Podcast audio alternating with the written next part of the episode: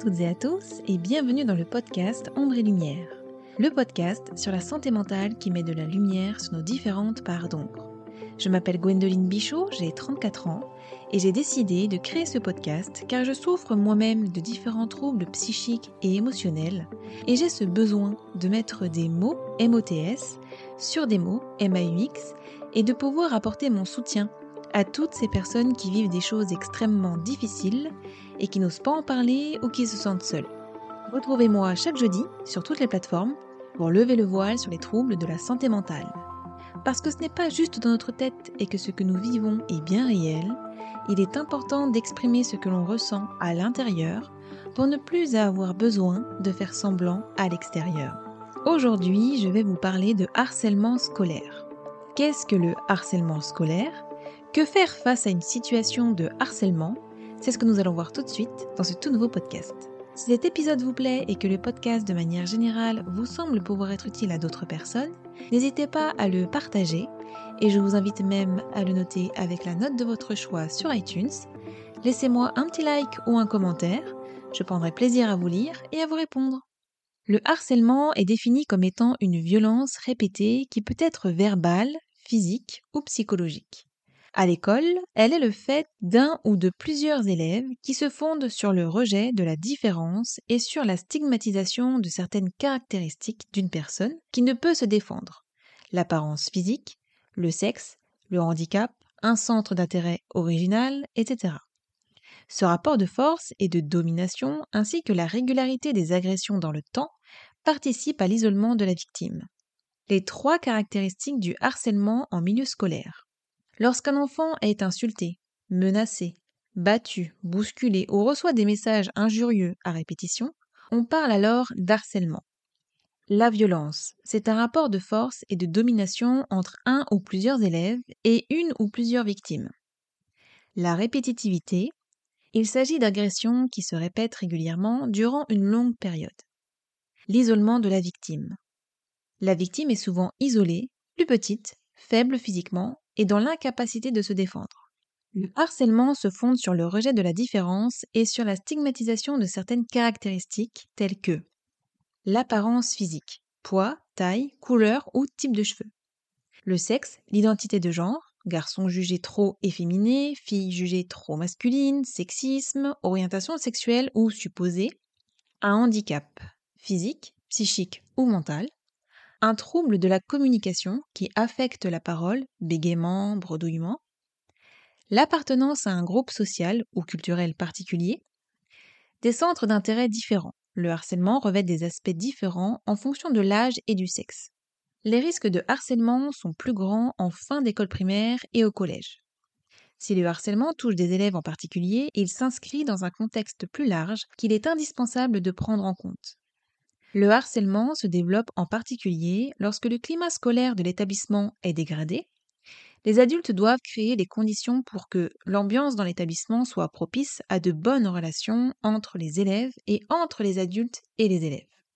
Lorsque les situations de harcèlement sont mal identifiées par l'équipe éducative, il est indispensable que les parents et les élèves ne soient pas démunis face au signalement d'une situation de harcèlement et que les sanctions soient adaptées et éducatives.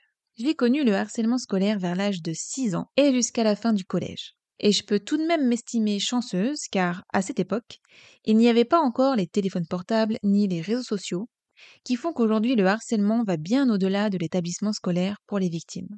On m'a fait tout un tas de crasses, j'avais des rondeurs et un nom de famille difficile à porter.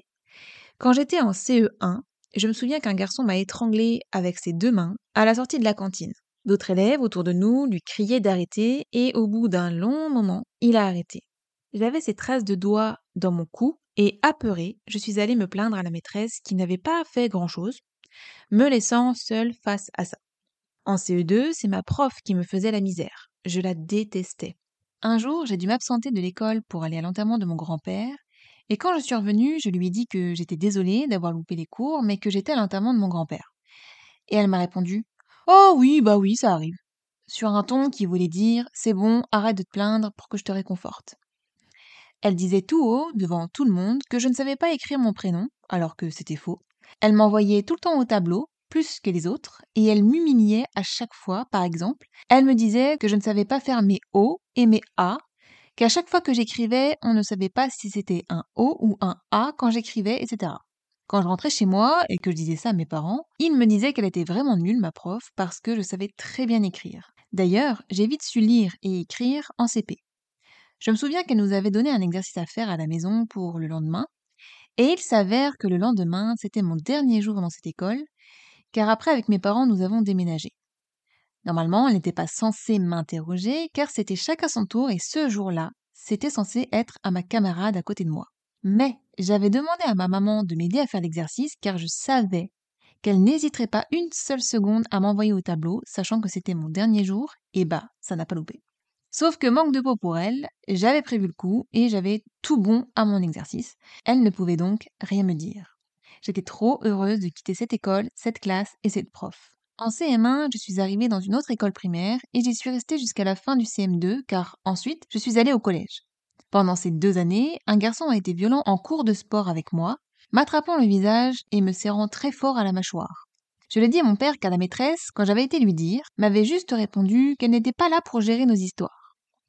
Le lendemain, mon père est directement allé voir le garçon en question et lui a fait exactement la même chose que ce que lui m'avait fait en ajoutant cette phrase La prochaine fois que tu touches ma fille et que tu lui fais ça, je m'occuperai personnellement de ton cas. Ne t'avise pas de recommencer et laisse-la tranquille, c'est un conseil. Il ne me l'a plus jamais refait. On m'a volé des stylos, on m'humiliait dans la classe, dans la cour de récréation, en criant mon nom de famille et en faisant des jeux de mots avec. On me jetait de la nourriture au visage, à la cantine, des petits pois par exemple, en utilisant la petite cuillère comme catapulte. Un jour, j'allais m'asseoir à table pour manger et quelqu'un a reculé ma chaise, donc je suis tombée par terre en me faisant mal au coccyx et tout le monde a rigolé une fois de plus. J'étais souvent seule, personne ne voulait être avec moi. Un jour, je parlais à ma camarade derrière moi, en classe, qui m'avait demandé un truc par rapport à la leçon, et la prof nous a vus, et elle m'a frappé violemment sur le haut de la tête au niveau de la fontanelle, avec un gros livre d'histoire géo, parce que je n'écoutais pas le cours et toute la classe a rigolé. Moi, je souffrais en silence et je trouvais ça très injuste, car j'aidais ma camarade qui n'avait pas compris un truc sur la leçon. Je n'ai rien dit et je suis restée là en silence en me promettant de ne plus jamais parler à qui que ce soit pour quoi que ce soit en classe. Chacun pour soi et Dieu pour tous, comme on dit. Un jour, je ne voyais plus rien au tableau. J'ai demandé à la prof si je pouvais me rapprocher du tableau en m'asseyant devant, parce que je ne voyais rien, et elle ne m'a pas cru et m'a demandé si j'en avais pas marre de me faire remarquer. Je suis allée chez l'ophtalmo et j'ai dû porter des lunettes. Après, quand ma prof l'a vu, elle ne m'a plus rien dit. Au collège, ça a été très dur, surtout en sixième et en cinquième. Le premier jour de la rentrée en sixième, j'avais beaucoup d'appréhension car c'était une nouvelle école et l'entrée au collège me faisait flipper. Il y avait huit ou neuf classes de sixième, donc sixième 1, sixième 2, sixième 3, etc. Il faisait l'appel de chaque élève un par un, par classe, et nous devions ensuite suivre notre professeur principal dans notre classe. Manque de peau, j'étais la toute première que l'on a appelée car mon nom de famille commence par un A, et j'étais en classe de 6e 1. J'ai dit à mes parents, oh non, tout le monde va rigoler. Mon père m'a dit, tu t'en fous des autres, on les emmerde. La prof a dit mon nom au micro et tout le monde, donc les 8 ou 9 classes multipliées par 25 élèves par classe, je vous laisse compter le nombre d'élèves, ils ont tous rigolé. J'ai dit à papa, tu vois Il m'a dit, ce n'est pas grave, laisse-les, suis ta prof, ne t'inquiète pas. En classe de sixième, on m'a cassé mon casier, volé et foutu le bordel à l'intérieur. On m'a volé mon agenda. Une fille qui s'appelle Coralie me faisait des menaces de mort dans la classe, soit en me disant dès que la prof avait le dos tourné, t'es morte à la sortie du collège, soit en me mimant la scène. Elle faisait ce geste avec son pouce en le faisant glisser le long de son cou de gauche à droite, pour me dire genre t'es morte. On me faisait des croche-pattes pour que je me casse la gueule dans les longs couloirs qui menaient aux classes. Un jour en sport, en attendant le prof, un gars pour se faire remarquer a voulu me mettre un coup de pied, sauf que cette fois-ci je ne me suis pas laissé faire, je l'ai attrapé, puis je l'ai levé haut et le gars est tombé par terre. Tout le monde a rigolé et ça ne lui a pas plu. Alors il a voulu me mettre un coup de poing après s'être relevé, mais j'ai tourné la tête rapidement pour l'esquiver et j'en ai perdu mes lunettes au passage qui ont volé et qui sont tombées par terre. Puis le prof est arrivé, donc le gars a arrêté et j'ai ramassé mes lunettes. Une autre fois, toujours en sport, on avait tout installé pour faire du badminton, donc les filets, etc. Et là, un gars, pendant que j'installais un filet, m'a baissé mon pantalon. J'en pouvais plus, je ne savais plus où me mettre, donc Je l'ai vite remonté. Bien sûr, ceux qui ont pu voir la scène ont bien rigolé. Une fois, en attendant notre prof dans le couloir devant notre classe, un gars de ma classe m'a touché les fesses. Les autres ont rigolé, et je lui ai dit ne me retouche plus jamais. Et il m'a dit sinon quoi? Et il m'a donné un coup de pied, et en voulant l'arrêter, je me suis fait très mal au poignet, donc j'ai fini à l'infirmerie, mais je n'avais rien de cassé, heureusement. En cinquième, on était dans la cour, et un gars qui s'appelle Benoît m'a frappé deux fois. Il m'a d'abord donné un violent coup de pied dans le pubis, j'ai eu trop mal, puis un coup de poing dans le sternum qui m'a littéralement coupé la respiration et je ne tenais plus debout. J'ai dû m'asseoir un petit instant, le temps de reprendre mon souffle. Mais à chaque fois que je me prenais des coups de ce genre, c'était toujours sans raison, juste comme ça pour le plaisir. À la sortie des toilettes, la sœur d'une de mes camarades de classe m'a chopé et m'a dit je ne sais plus quoi et m'a giflé. Sa sœur en question me faisait la misère, donc j'avais dû dire à une autre fille que c'était une grosse conne, mais elle avait dû le redire à sa sœur, et c'est pour ça qu'elle m'avait chopé. Une autre fois, j'étais assise sous le préau sur une table, et cette fille en question, que j'avais dit que c'était une grosse conne, m'avait vue et avait eu l'idée de me faire chier, comme d'habitude. Donc elle est arrivée et m'a attrapé les pieds et m'a tiré en avant, ce qui fait que je n'avais plus que mes mains sur le bord de la table pour me tenir sur la table, et elle, elle avait une de mes jambes de chaque côté de sa taille, et elle ne voulait pas me lâcher. J'ai dû hurler pour qu'elle arrête. J'avais trop peur que la table se renverse ou de me faire mal au poignet ou je ne sais quoi. Cette même fille m'a attrapé par derrière par mon sac à dos dans le couloir lorsqu'on attendait une de mes profs et m'a jeté par terre en arrière. Mon sac était tellement lourd que j'avais du mal à me relever. Elle a vu que j'avais du mal à me relever et lorsque j'allais enfin me relever, m'a repoussé par terre. Là, j'ai enlevé mes bras de mon cartable pour qu'il ne soit plus dans mon dos, pour parvenir à me relever. Et j'ai dit Ça t'amuse? Elle m'a dit Bah ouais, c'est la honte pour toi. J'ai dit C'est la honte de tomber? Elle m'a dit Bah ouais. Et j'ai dit bah, On verra ce que tu en penses le jour où tu tomberas. Quand la prof est arrivée, j'étais toute sale sur mon pantalon noir, alors j'ai dû poser mon pied deux secondes sur la table pour me nettoyer. La prof m'a vue et elle m'a engueulée parce que j'ai mis mon pied sur la table et m'a dit de venir m'installer devant. Encore une fois, j'ai trouvé ça injuste et vous savez quoi? Cette fille, c'est la même que la fois où elle m'avait posé une question en plein cours, que je lui avais répondu et que je m'étais prise un coup de livre à cause d'elle sur la tête. C'était donc la deuxième fois que je prenais à cause de cette garce. On m'a volé je ne sais pas combien de raquettes de ping-pong, parce qu'il y avait des tables dans la cour de récré et c'était notre QG. On y était tout le temps avec mes copines. Quand ça sonnait, on courait à pleine balle pour être sûr d'avoir une table pour pouvoir jouer pendant la récré. Quand on allait manger au self, à l'entrée du self, les pions nous demandaient de mettre notre raquette dans la boîte et de la récupérer à la sortie du self, sauf que la mienne, étant neuve, à chaque fois on me la volait, et quand je retournais au bac pour la récupérer, elle n'y était plus. On a dû m'en voler quatre ou cinq, si bien que, après, je ne la mettais plus dans le bac, je la planquais dans mon pantalon et sous mon t-shirt. Pour mon anniversaire, mes parents m'avaient offert une banane Lacoste rose. C'était la grande mode à l'époque. Tout le monde en avait une au collège. Donc j'en voulais une moi aussi. Et ma marraine m'avait offert un portefeuille Puma couleur Parme. Et j'avais aussi eu un téléphone portable. Un jour, on va en cours de sport, je mets ma banane Lacoste où il y avait dedans mon portefeuille et mon portable dans mon cartable, et je ne sais pas pourquoi, d'un coup, je me suis dit, hum, quand je reviendrai, je ne sais pas pourquoi, je sens que quelqu'un me les aura volés.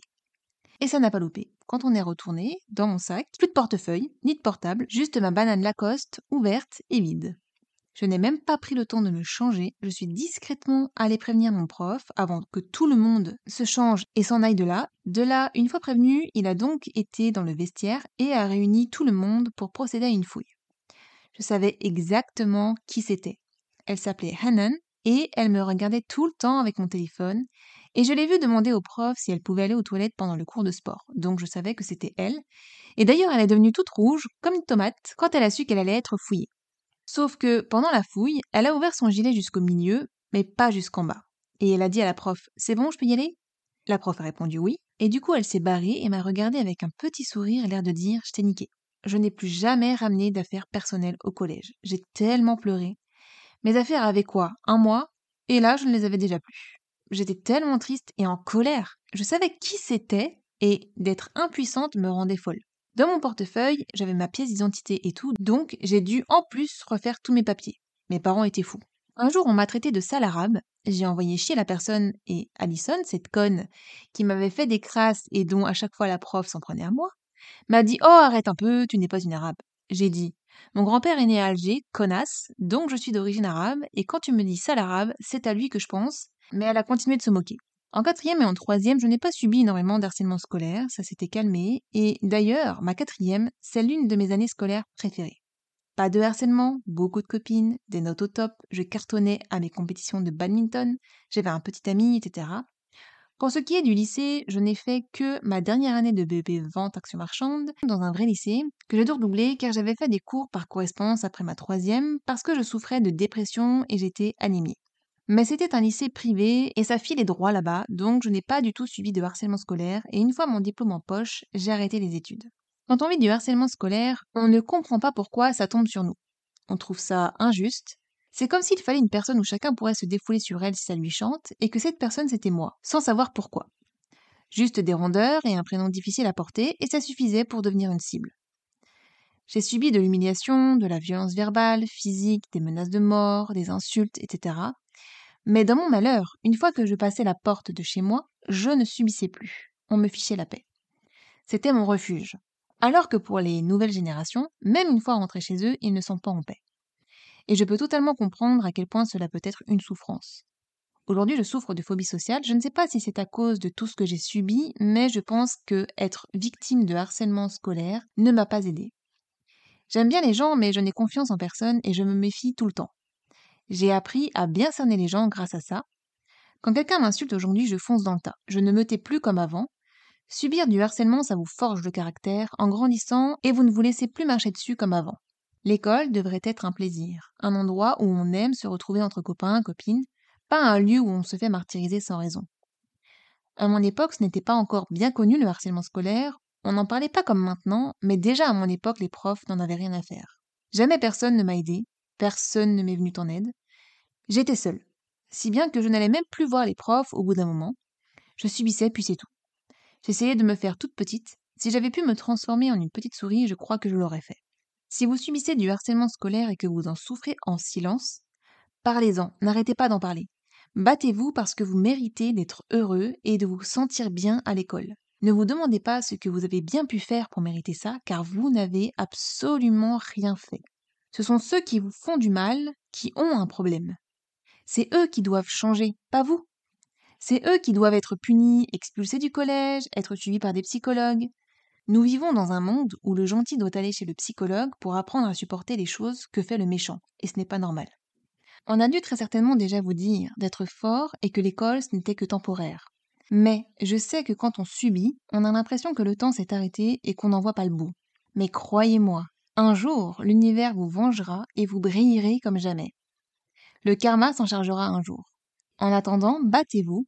Ne laissez pas ceux qui vous font du mal gagner. Pour moi, les téléphones portables devraient être interdits dans l'établissement scolaire. Cela limiterait par exemple d'être pris en photo ou vidéo dans l'établissement pour être humilié après. La personne qui fait du mal devrait être virée d'établissement quelques jours et au bout de trois fois expulsée définitivement.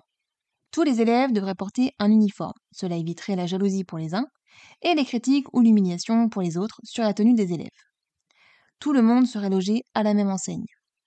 Tous les adultes qui travaillent dans l'établissement devraient avoir des règles strictes et montrer qu'entre élèves, on doit s'entraider, se soutenir, se respecter et ne pas juger à partir d'un nom, d'un physique, d'un handicap ou quoi que ce soit. L'union doit faire la force. Si vous ne subissez pas de harcèlement, mais que vous voyez une personne en être victime, venez-lui en aide. Soyez solidaire. Demandez-vous ce que vous aimeriez que l'on fasse pour vous si c'est vous qui subissiez. Si vous êtes victime ou témoin de harcèlement, appelez le 3020 pour signaler un cas de harcèlement. Écoute, conseils et orientation aux appelants. Numéro gratuit depuis tous les postes, le 3020 est joignable de 9h à 20h du lundi au vendredi sauf jour férié et de 9h à 18h le samedi. Et le 3018 en cas de cyberharcèlement. 100% anonyme, gratuit et confidentiel, disponible 7 jours sur 7 de 9h à 23h une équipe dédiée composée de psychologues, juristes et spécialistes des outils numériques. Téléchargez l'application 3018 sur les plateformes habituelles iOS et Google Play, chat, questionnaire, fiches pratiques et possibilités de stockage d'épreuves. Vous avez tout mon soutien. N'hésitez pas à venir me parler sur Instagram, vous n'êtes pas seul. Des personnes peuvent vous venir en aide. Ne vous repliez pas sur vous-même, vous ne méritez pas ça. Ne faites rien qui pourrait mettre votre vie en danger. Ne vous mutilez pas, ne tentez pas de vous suicider. Ne plongez pas dans la drogue ou l'alcool, vous valez bien plus que ça. Pensez à ce que ressentiront les personnes qui vous aiment.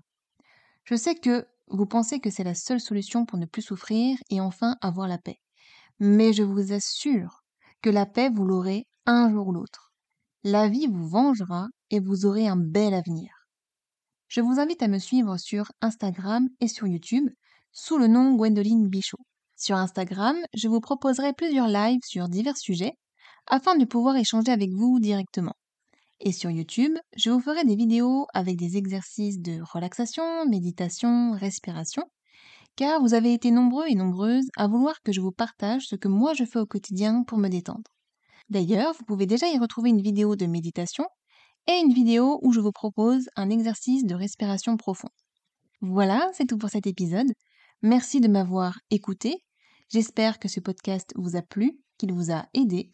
Je vous envoie plein d'amour Prenez soin de vous et je vous dis à jeudi pour une prochaine écoute. Bye